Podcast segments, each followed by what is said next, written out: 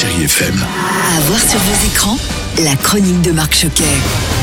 Bonjour à tous. Avant de partager ma sélection de la semaine, je souhaitais vous remercier pour vos nombreux messages suite à la réouverture des salles de cinéma. Les chiffres pour ces premiers jours sont très encourageants et j'espère que ça va continuer. Alors dans les salles cette semaine, et amateurs de polar noir, je vous suggère Sons of Philadelphia du réalisateur et scénariste Jérémy Guez. Au micro de Chéri FM, il m'avait confié lors du dernier festival du film américain de Deauville cette magnifique histoire. C'est une histoire d'amour euh, et de haine entre deux cousins euh, qui ont grandi dans le milieu euh, des syndicats de couvreurs à Philadelphie et euh, un conflit avec euh, un- une, faction rivale va les amener à sortir un peu les, cadavres familiaux du placard. Le casting, il était 4 étoiles pour moi. Mathias, c'est le premier à avoir rejoint le projet. Pour moi, il y avait une évidence parce qu'il a cette carrure très imposante et il a un visage et un regard d'enfant. Donc il y avait cette ambiguïté. Mathias Schoenertz, magistral, tout comme Joël Kinnaman.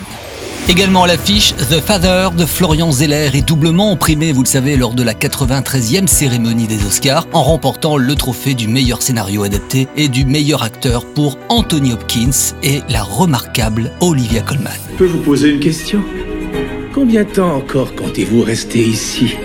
Gâcher la vie de votre fille Alors The Father raconte la trajectoire intérieure d'un homme de 81 ans, têtu, bourru. Anthony ne mâche pas ses mots avec sa fille Anne et il vit dans son bel appartement londonien et souffre de plus en plus de perte de mémoire et sa fille refuse de voir la santé mentale de son père se dégrader sans rien faire. Florian Zeller, bonjour. Alors évidemment, deux Oscars pour votre film. J'imagine que c'est un moment très fort. Une immense joie d'avoir ces Oscars, évidemment. Et c'est vrai que ça cristallise beaucoup de rêves, non pas les miens d'ailleurs, mais les rêves du cinéma. Et de le partager, ce moment avec Anthony, c'était vraiment important pour moi parce que, comme je vous l'ai dit, j'ai écrit le film pour lui. Donc d'avoir à la fois l'Oscar du meilleur scénario, mais aussi l'Oscar du meilleur acteur, je dois dire que j'ai beaucoup de, de gratitude. Et j'espère, au fond, que ça va permettre euh, eh ben, au public de peut-être suivre ce chemin pour aller euh, partager ses émotions avec nous. Poignant, magistral, bouleversant, Father est à voir absolument.